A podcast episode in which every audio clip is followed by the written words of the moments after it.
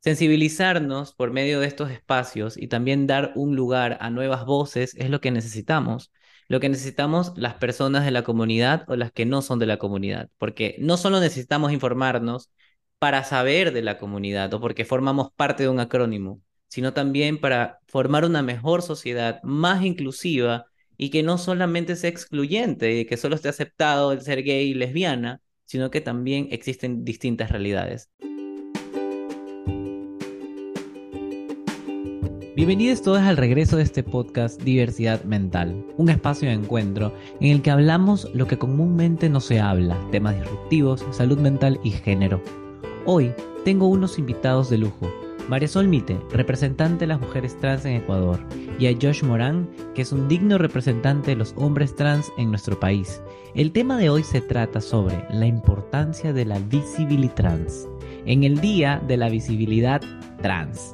¿Qué te parece si empezamos?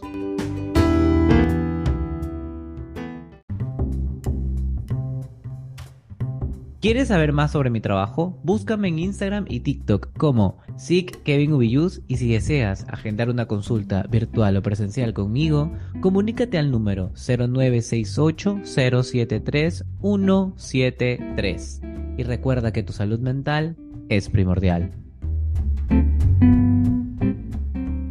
Hay algo muy importante que quiero recalcar.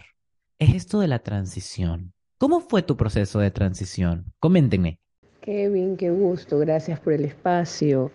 Bueno, si es referente a la transición, para mí es lo, fue lo más fácil la transición porque yo estaba segura de lo que, de lo que soy en esa época. Y lo mío era fácil porque era ponerse. Lo difícil fue asumir el rol en la sociedad. Lo difícil sigue siendo hasta hoy que la sociedad asuma ese rol, acepte ese rol y me dé el espacio que necesito. Eso es lo difícil de este tema, de la transición. No, no es la transición física o la transición de, interior, es la transición que es tu transición que sea aceptada en la sociedad, que sea valorada en la sociedad, que sea ese mecanismo o ese mensaje para el resto de personas que aún no pueden iniciar su transición por miedo, por eh, mil limitaciones que tenga, pero que eso sea lo importante. Para mí eso es lo más difícil de transicionar. ¿Qué tal? A ver, mira, te explico. Eh, mi transición fue un poco complicada, no todo es color de rosa, es complicado porque cuando tú estás joven, eh, en ese entonces, ya hace años, ¿no? Yo no conocía a las personas transgénero, no sabía que existían personas transgénero, yo ya me sentía inconforme con mi cuerpo, yo en ese entonces me identificaba como una persona lesbiana y ya de por identificarme como una persona lesbiana en ese entonces, eh, tuve problemas con mi familia, me fui de la casa, viví fuera de la casa, conocí amigos. Cuando quise hacer la transición, porque yo me sentía inconforme con mi cuerpo, comencé a investigar en Internet. El Internet no te da ayuda interna aquí mismo del país. No sabes a dónde acudir, a quién acudir, qué hacer. Te manda y te aparecen personas del exterior dos o tres personas del exterior me respondieron indicándome que había que hacerme exámenes, que tenía que seguir un procedimiento. Pero yo le decía que aquí en Ecuador yo no conocía, no sabía si existían médicos que trataran a las personas trans, si no existían. Fue un proceso fuerte en el hecho de que no tener el conocimiento o la ayuda adecuada. Llegó el momento que, gracias a Dios, alguien me dijo, mira, ¿sabes qué? Él, este, doy el número de una persona trans. Eh, gracias a Dios, me pasaron el número de Emilio, quien es Valientes de Corazón, y él me indicó y me ayudó y me dirigió en este camino. Eh, no todos tienen la oportunidad porque muchos, me muchos otros que sí llega a conocer me indicaron que me inyectara sin ninguna precaución médica. Cosa que cuando yo hablé con Emilio y con personas de otros lados me, me dijeron que no era lo adecuado porque al pasar del tiempo, si tú no llevas una uh, no llevas un control adecuado, eso puede afectarte en la vida. Entonces, cuando ya comencé yo para querer hacer los exámenes, gracias a Dios ya me hablaba de nuevo con mi mamá. Y en ese entonces eh, me acompañó mi, mi, mamá y mi novia, que ese entonces era mi novia, pues no, ahora mi esposa, y pude lograr hacer la transición. Ya haciendo la transición, el proceso fue más fácil de cierta manera, porque igual no es lo mismo el trabajo, no es lo mismo que la familia te acepte como eres, no es lo mismo que te definan y te, te, te traten de la manera que quieres al comienzo, porque yo entiendo, o sea, es una familia que prácticamente 28 años también son de una manera y luego tú les digas, no, sabes que en realidad yo me siento de esta manera. Y a pesar de que se les complicó gracias al tiempo y a la forma como ellos me han visto cambiar, imagino yo, me han podido tratar.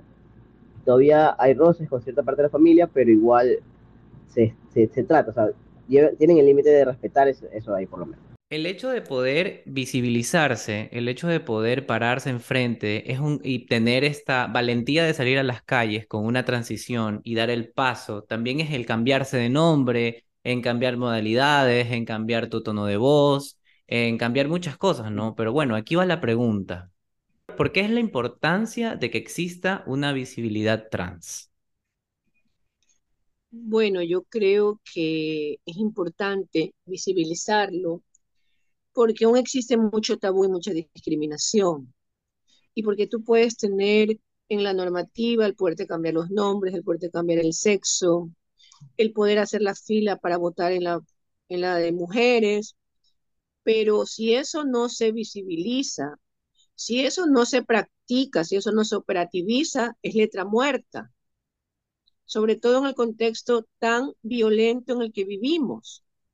Muchas personas no tienen otra forma de, vivir que no es en base a la violencia, a la confrontación, al maltrato, porque son víctimas de este sistema machista, patriarcal, eh, socialmente horrendo que te, que te obliga o que te vende la idea de que fuerte es el que es bravo, fuerte es el que es furioso. A la defensiva el que anda a la defensiva, el que ejerce violencia, es la única fórmula del éxito, la única forma de asegurarte que te ves bien.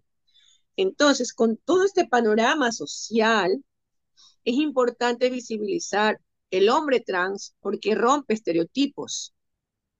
Es importante visibilizar un hombre trans que asume su, su, su identidad de género, que asume su rol masculino en la sociedad y va derrumbando, va deconstruyendo para construir nuevas sociedades.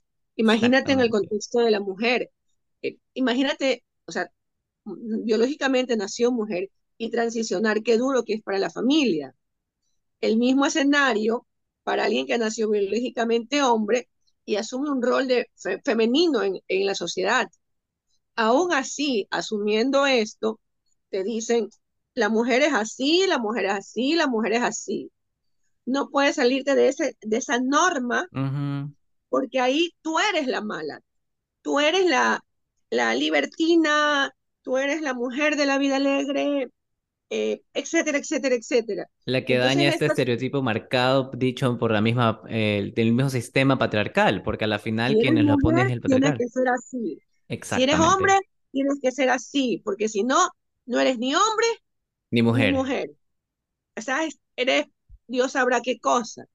Entonces, estas fechas permiten presentarle a la sociedad, presentarnos y decir, aquí estamos, tenemos un día, y que este día, lo importante de este día, es que no se convierta en una fecha comercial, que no se existen que el Día de la Mujer, ay, le damos una rosa porque la mujer es la creación más perfecta y que no debe ser golpeada. No, debemos trabajar para conmemorar el día, para presentar actividades que sensibilicen y eduquen a las personas, como este podcast, como un conversatorio, como un en vivo, que te permite conocer estas, estas actividades, no solamente por educar a las personas, también para evitar violencia, porque todas las personas trans sufrimos de violencia en redes sociales, violencia intrafamiliar, violencia muchas veces de la pareja, violencia en redes sociales.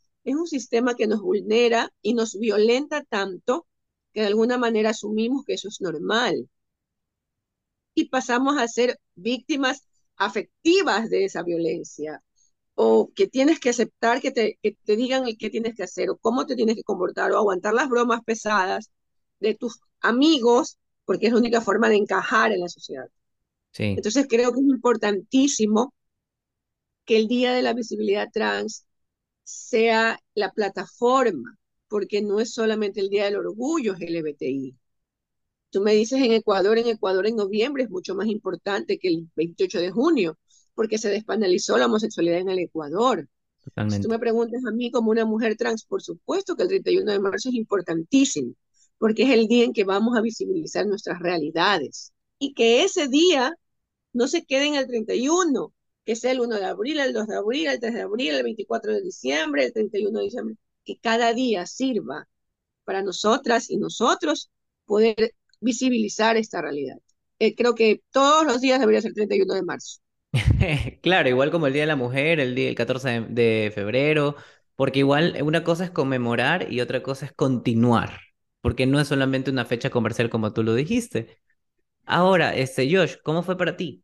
Eh, a ver, este, sobre este tema, yo pienso que la visibilidad trans es como dice Marisol, o sea, no es solo el 31, es verdad, el 31 nosotros debemos siempre tener en cuenta porque visibilizamos las personas que somos, pero no solo ese día deberíamos hacerlo, o sea, debería ser continuo, porque asimismo no todos los hombres trans se ven como, lo que ella dice, como hombres que la, la gente piensa, no, un hombre debe verse así, así, asado.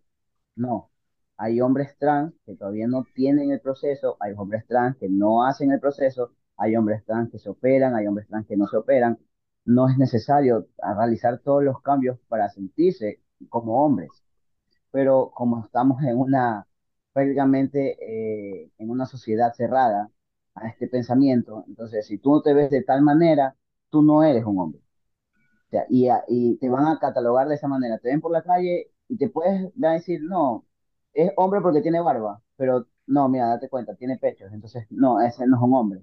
Te catalogan de esa manera, cosa que no debería ser así. Por eso la visibilidad trans debería ser continua, como dice Marisol, debería ser diaria, no solo el 31 de marzo. O sea, visibilizarnos diariamente. Y sé que muchas personas no lo hacen por miedo, por miedo a que te ataquen, miedo a que te insulten, miedo a que busquen represalias, solo por hacerte ver, por hacerte notar.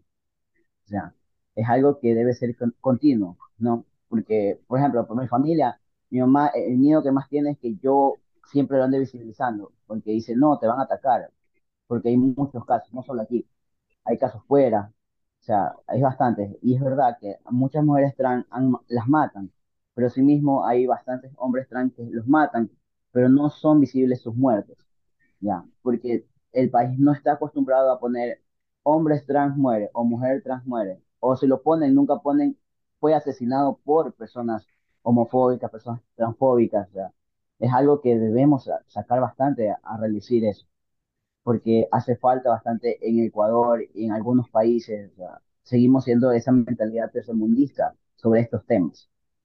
Entonces, yo por eso sobre el 31 de marzo me parece perfecto el podcast, las actividades, sacar eh, no solo de ciertas fundaciones, sería bueno que muchas personas que son trans no pertenecen a fundaciones puedan conocer sobre ello y, dar, y dar su voz, porque no todos tienen conocimiento de que hay fundaciones o que hay personas trans que están cerca y les pueden dar la mano sobre temas que no conocen.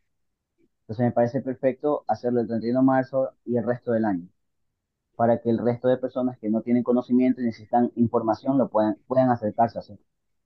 Totalmente, y como tú lo dices, es este hecho de que no existe la información, porque justo antes estábamos hablando como en una antesala con Josh y me decía de que cuando uno busca información sobre alguien trans, salen siempre referentes extranjeros, no salen referentes del Ecuador, ¿no? No hay historias compartidas, no hay documentos, si es que existe una, una estadística es muy corta, Muchas veces en esto, lamentablemente, los, los feminicidios, hay ciertas mujeres trans que están registradas, no todas. Entonces, hay una falta de información tremenda para quien quiera transicionar, ¿no? Para quien quiera dar este paso de que no es fácil y también es un cambio totalmente subjetivo, corporal, emocional y sobre todo social.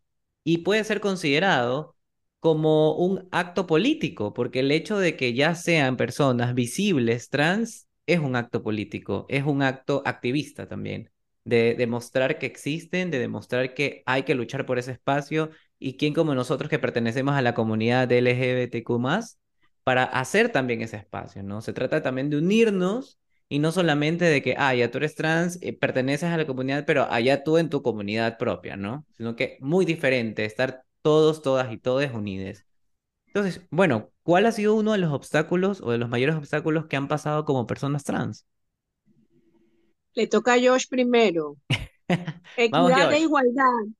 A ver, mi mayor obstáculo fue eh, hacer prácticamente los exámenes para comenzar el tratamiento, porque no tenía las posibilidades económicas, porque igual los exámenes son caros, o sea, llevan todo, muchos, son muchos exámenes que necesitan mucho valor de dinero y entonces fue complicado al comienzo conseguir cierto dinero para poder comenzar la transición, para poderme hacer exámenes, asimismo eh, para la operación, por ejemplo, eh, de la mastectomía.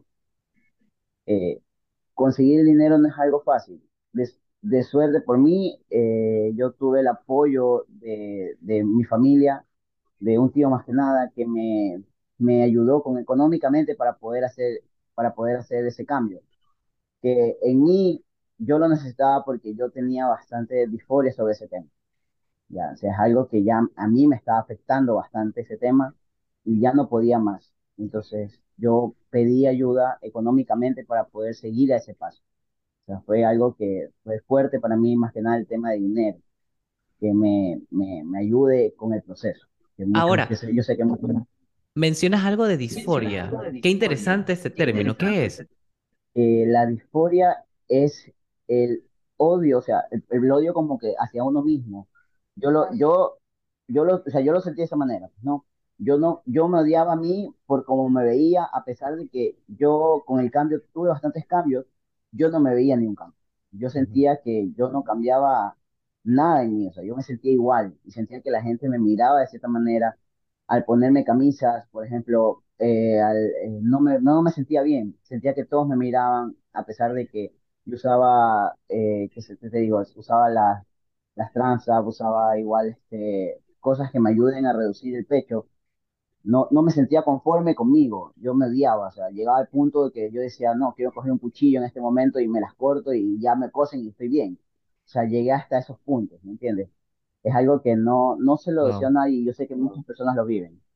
Y es por eso mismo, por el tema de dinero, en que no pueden llegar a ese aspecto y muchas personas toman medidas drásticas para llegar a eso. Es algo fuerte, algo muy fuerte, muy fuerte. Bueno, eh, ¿qué es lo más duro para mí?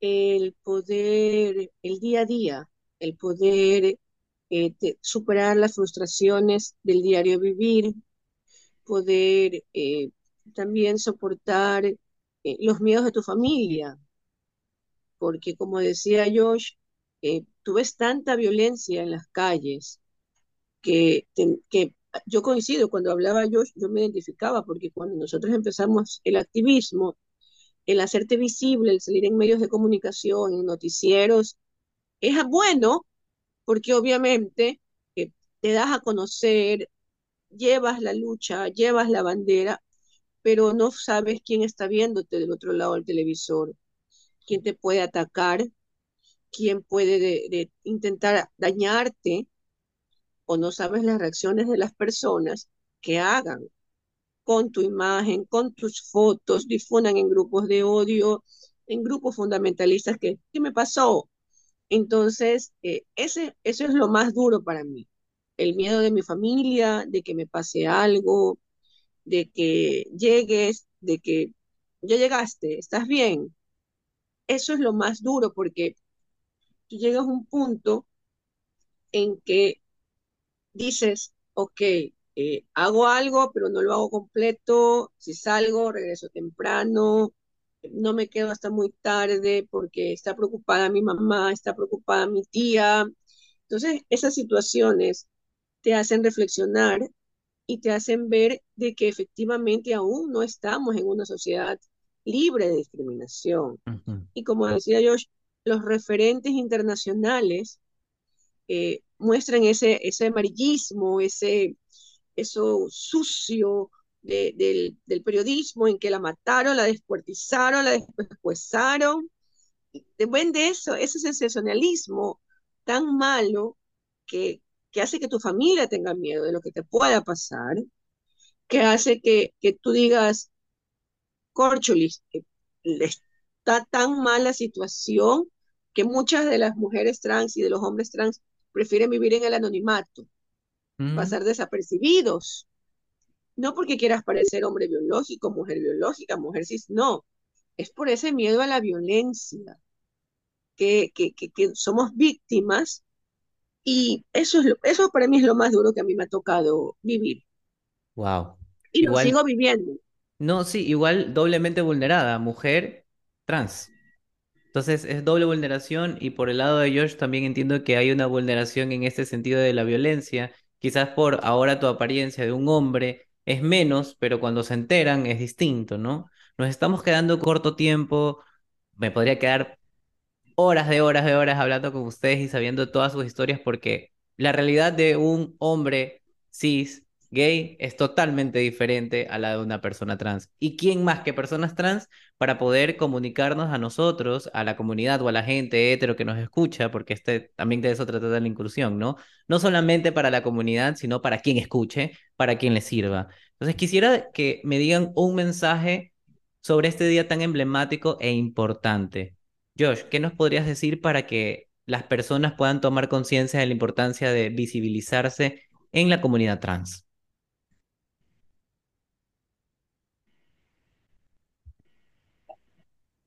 Ya, este, lo que yo les podría decir es que no tengan miedo. No tengan miedo a buscar la información adecuada con las personas adecuadas. No, no todos estamos escondidos, por así decirlo, por el miedo.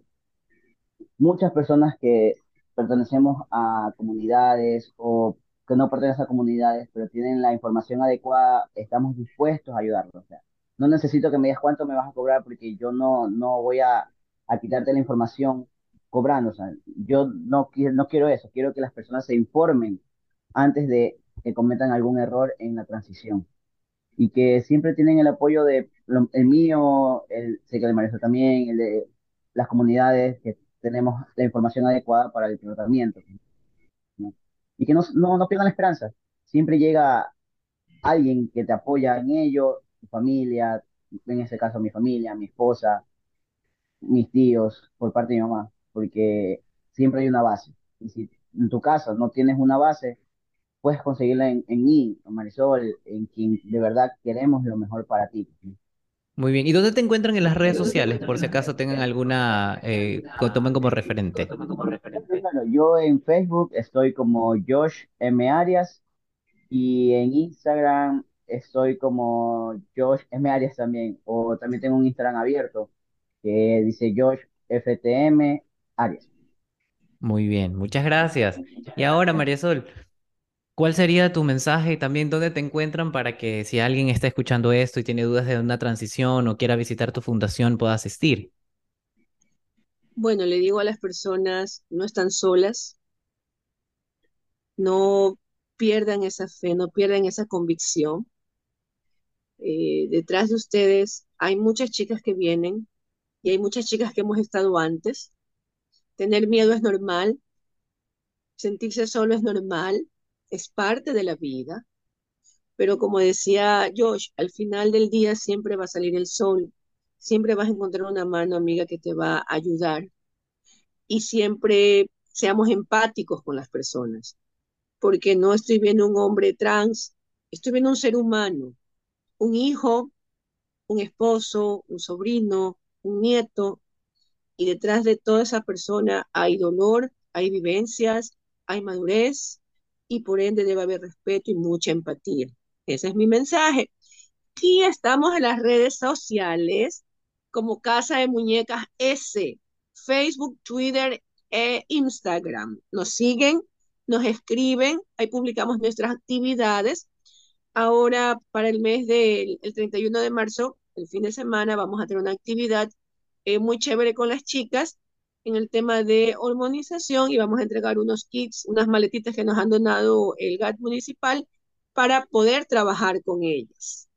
Casa de las Muñecas EC.